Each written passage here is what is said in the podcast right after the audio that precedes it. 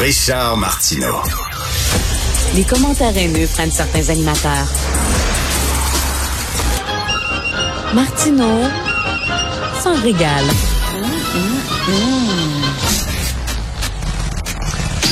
Alors, c'est officiel, le Canadien, euh, nouveau euh, directeur général, c'est Kent Hughes, euh, qui était un agent, vous le savez, qui était un agent. Et là, il va négocier les salaires, mais de l'autre côté de la table, au lieu de négocier pour ses clients qui étaient des joueurs de hockey, là, il va négocier pour le Canadien. Donc, Kent Hughes qui devient le directeur général. Puis, c'est comme je le dis, il va négocier de l'autre côté de la table. Ça va beaucoup faire jaser aujourd'hui.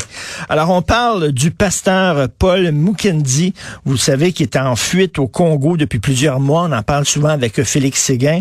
Euh, il pourrait échapper aux accusations d'agression euh, sexuelle auxquelles il fait face au Québec. Pourquoi? Parce qu'il est au Congo. on n'a pas vraiment d'entente d'extradition avec le Congo. Donc, nous allons parler avec Monsieur Maître, Monsieur Frédéric Maigret, qui est professeur titulaire à la faculté de droit de l'Université McGill. Bonjour, Monsieur Maigret. Bonjour. Alors donc, c'est ça, nous n'avons pas de, d'entente d'extradition avec le Congo. Hein? Et oui, effectivement, euh, il n'y a pas de traité d'extradition. Euh, d'ailleurs, il y a plein de pays avec euh, lesquels le Canada n'a pas de traité d'extradition, et notamment beaucoup de pays en Afrique avec lesquels il n'y a pas de traité. Et en l'absence de traité, il est pratiquement impossible d'obtenir l'extradition d'un individu. Donc, c'est un, obstacle tout à fait important. Et, et M. Ben, c'est pas été peut-être bien conseillé, ou en tous les cas a, compris tout le parti qui pouvait tirer de cette absence d'accord pour aller se réfugier là-bas. Et donc, s'il n'y a pas de traité d'extradition, on ne peut pas avoir une exception en particulier pour un crime particulièrement grave, par exemple, où il n'y a rien à faire? Voilà, on pourrait imaginer euh, s'il avait commis des crimes encore plus graves que ce qu'il a commis, s'il avait commis des crimes de guerre ou un génocide, etc. Là, effectivement, il y a des traités euh, internationaux qui, qui pallient à l'absence de traité bilatéral entre le Canada et le Congo. Euh, mais malheureusement, euh, c'est pas le cas des, des, des, violences sexuelles, crimes de, droit canadien également de droit euh, congolais, euh, mais qui fait pas l'objet d'un régime international particulier. Donc on se retrouve un petit peu à la case départ. Et comment ça se fait que c'est pas, euh, euh, excusez ma, ma, grande naïveté, euh, mais on parle de plus en plus que nous sommes des citoyens du monde, hein, euh, que les frontières euh, ne comptent plus. Comment ça se fait que ce n'est pas automatique les traités d'extradition, que ça devrait exister entre tous les pays? Il faut les négocier un à un. À un. Et oui, c'est un peu des, un des paradoxes, effectivement, comme vous dites. Euh, euh, bon, le, le, les crimes euh, sont un peu les mêmes dans beaucoup d'États. Euh, on pourrait imaginer que les États auraient intérêt, chacun, à coopérer avec les autres ben pour, pour mettre en œuvre un peu leurs sanctions pénales. En même temps, euh, l'obstacle majeur dans le système international, c'est que ça reste un système composé d'États, que ces États sont assez jaloux de leurs prérogatives, sont assez tatillons quant à savoir avec qui il conclut des traités d'extradition. Il faut bien comprendre qu'il y a aussi tout un argumentaire contre l'extradition. Il y a des réticences, par exemple, dans certains États, à euh, extrader ses propres nationaux. La France n'extrade pas ses propres nationaux. Mmh. Euh, il y a des toutes sortes de soucis en termes de, de droits humains. Euh, si on extrade des individus, euh, par exemple, euh, dans des pays où ils risquent la peine de mort, on sait que ça a été un problème pendant des années avec les États-Unis, où d'où venaient des demandes d'extradition de, de, de ressortissants américains ou canadiens d'ailleurs, euh, et où le Canada était bien embêté en tant qu'État qui euh, lui-même n'a pas la peine de mort euh, par rapport aux obligations sous la charte et aux obligations internationales en matière de, de protection des droits de l'homme.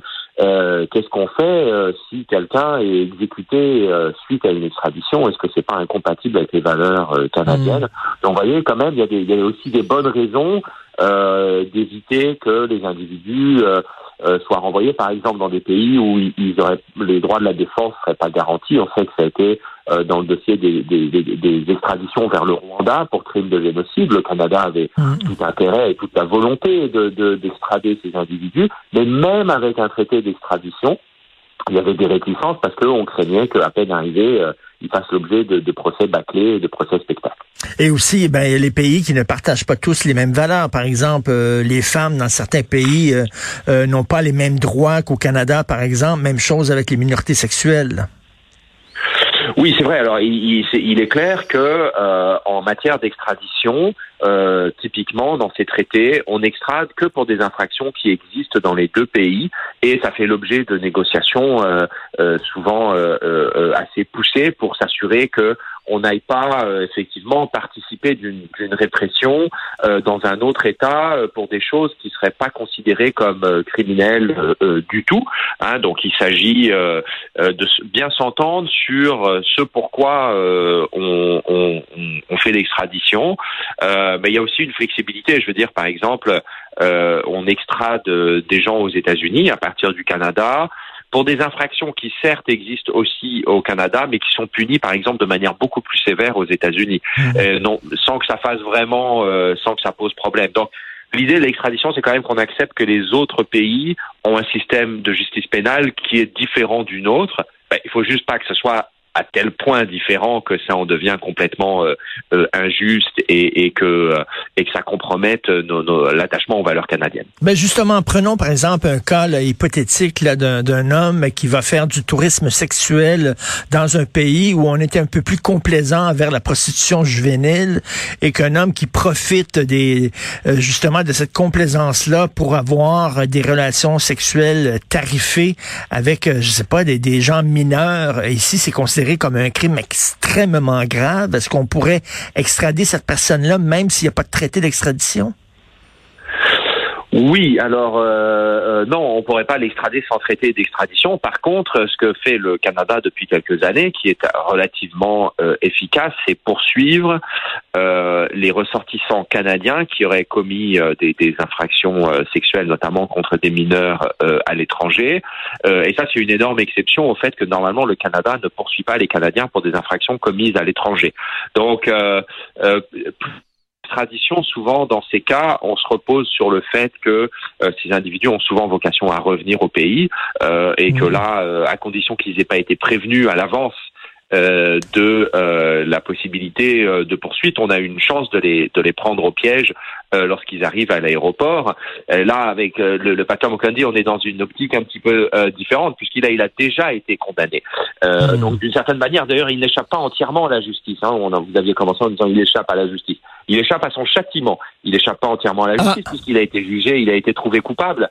ce qui est quand même important pour les victimes. Qui est, qui, il aurait pu partir avant son procès. Euh, euh, donc là, il échappe euh, à sa peine, qui bien sûr est grave.